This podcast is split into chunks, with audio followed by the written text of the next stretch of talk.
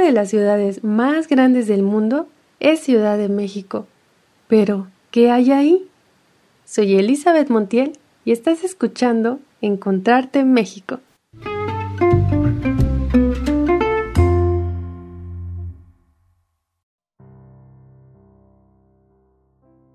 Y retiembla en sus centros la tierra al sonoro rugir del cañón. ¡Ay, me agarraste cantando! es que navegando en internet me topé con una versión del himno nacional mexicano en guitarra y como que me entró el espíritu patriota. Me andaba inspirando. ¿Cómo has estado? ¿Ya estás listo para el episodio? Fíjate que el otro día me quedé pensando en que el centro histórico de la Ciudad de México es el principal destino turístico cultural en toda la República Mexicana. Y no hablar de él es así como, no, es posible que exista un podcast de la Ciudad de México que no lo mencione. Por supuesto que no, no debe ser. Y es que, aunque es un lugar bastante frecuentado por quienes vivimos cerca, lo que hallas en él es un universo, con elementos muchas veces desconocidos o que tenemos poco presentes por la velocidad en que vivimos. Pero vamos por partes, ya que sé que probablemente tú no vives en México y quizás tendrás varias preguntas. Veamos, ¿Qué es lo primero que viene a tu imaginación cuando te hablan de Ciudad de México? Muy probablemente sea la plancha del Zócalo o Plaza de la Constitución, como realmente se llama. Exacto, esa que aparece en las fotografías, en cuyo centro se observa a nuestra bella bandera ondeando con suavidad al ritmo del viento. ¡Ay, qué antojo de ese viento en estos momentos! Bueno, alrededor de la bandera o de la plaza se ubica el edificio de Palacio Nacional, la Catedral Metropolitana y el antiguo Palacio del Ayuntamiento.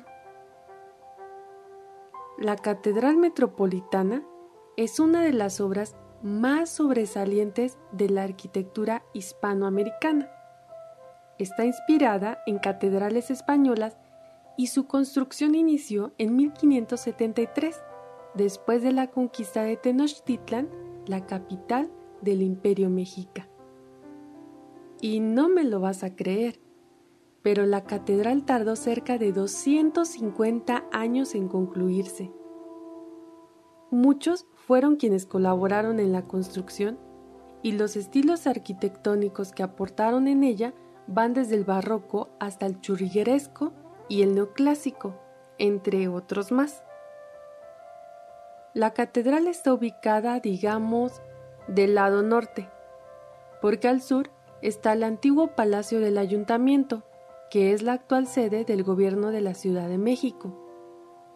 Los visitantes pueden entrar en él de manera gratuita, solo para ver los salones de virreyes, el salón de cabildos, ambos muy bonitos por dentro, y el Centro de Documentación Francisco Gamoneda, que es una biblioteca con material hemerográfico y audiovisual relacionado con la ciudad.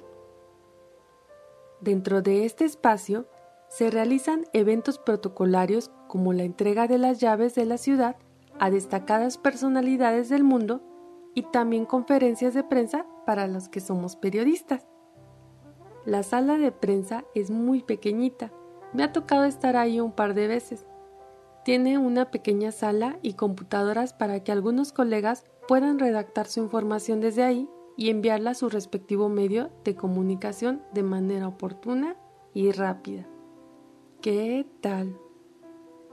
En cuanto a Palacio Nacional, es la sede del Poder Ejecutivo Federal en él se realizan diversos actos como la celebración del Grito de Independencia, desfiles militares, mensajes de presidencia y la recepción de jefes de Estado, entre muchos otros eventos. Y ahora que hablamos del grito, déjame decirte que el centro histórico es como un gran homenaje a la independencia de México, porque varias de sus calles llevan el nombre de personajes destacados de aquel movimiento. Te cuento de qué movimiento hablamos. El 16 de septiembre de 1810, el cura Miguel Hidalgo y Costilla, a través del repique de campanas de su iglesia, convocó al pueblo de Dolores Hidalgo, en el estado de Guanajuato, a levantarse en armas contra el dominio de los españoles. A raíz de ello, se desató una guerra en todo el territorio nacional. Once años después, la lucha terminó y México fue proclamado país independiente. Ya quedó más claro, ¿no? Y sabes, la campana que Miguel Hidalgo utilizó para hacer su llamado en 1810 es la misma que nuestros días utiliza el presidente en turno para darle el grito de ¡Viva México! ¡Vivan los héroes que nos dieron gloria! Y todos ¡Viva! y todos esos gritos que suceden cada año en el mes de septiembre. Y sí, esa campana se trajo de Guanajuato a Palacio Nacional y la puedes hallar en el balcón central del edificio. De hecho, es muy querida, ¿eh? Incluso tiene su propia melodía que se titula La campana de la independencia. Su autor, Ernesto Lorduy. ¿Por qué me ponen apellidos tan complicados? Pero bueno, su autor, Ernesto Lorduy, la compuso en 1896 y esta se escuchó en la ceremonia previa al momento en que por primera vez sonó la campana en su nueva sede, el Zócalo Capitalino. Por ahí de tiempos de Porfirio Díaz, un personaje del que más adelante te voy a platicar también. Por ahora, volvamos al centro histórico. En el centro histórico además de calles con nombres de mujeres y hombres ilustres, hay calles con nombre de países latinoamericanos, como por ejemplo República de Brasil, República de Cuba, República de Argentina, República de Bolivia y muchas más repúblicas. El motivo también tiene que ver con la independencia, pero 111 años después.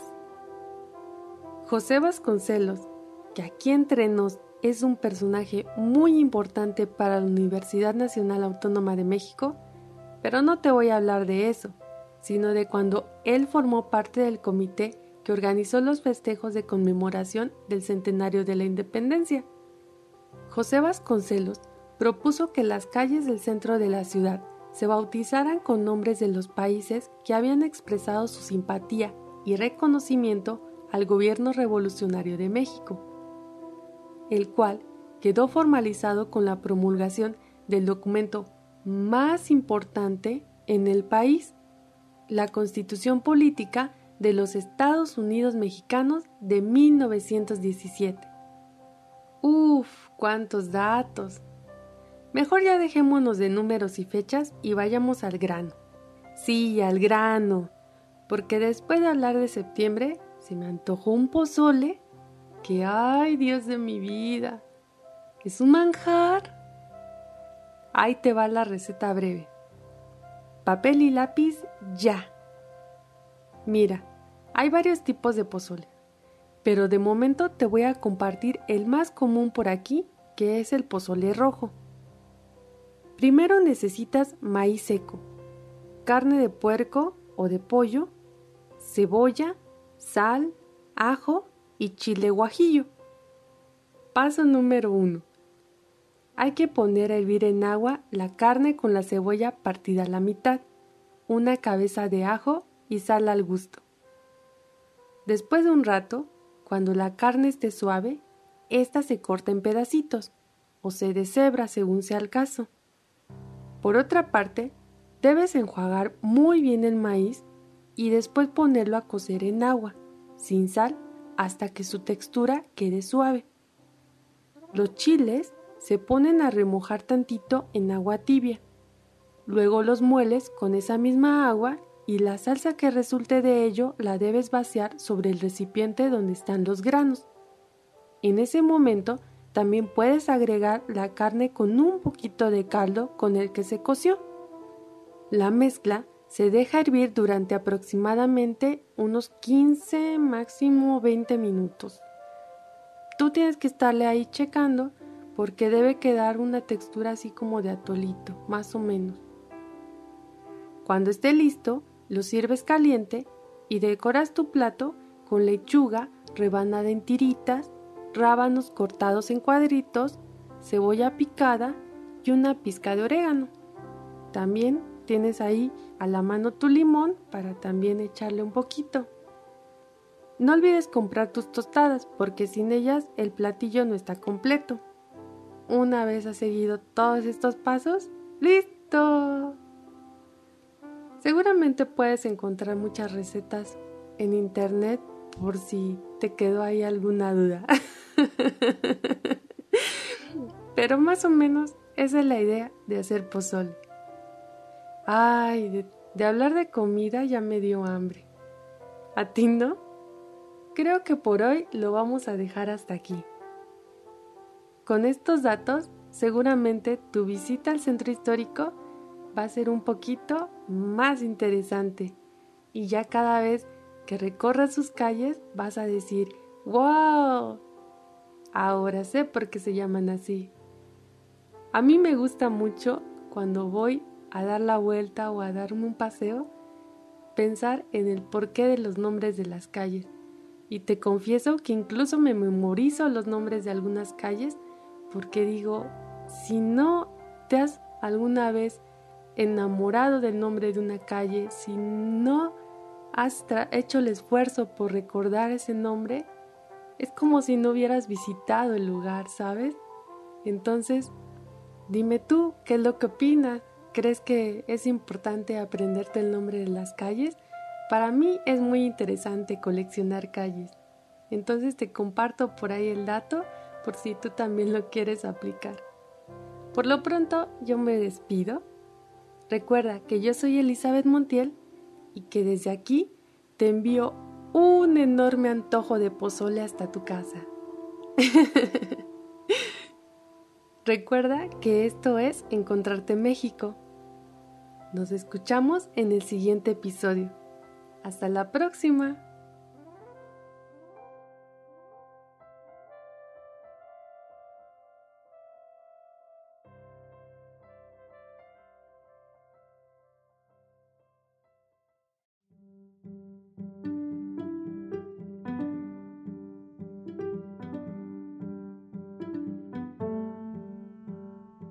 Si te ha gustado el contenido de este podcast, no olvides darle me gusta y compartirlo. Recuerda que en el blog Encontrarte México hay disponible más información de Ciudad de México. La dirección del sitio la puedes encontrar en la cajita de descripción, así como mis redes sociales. Te espero en el próximo episodio.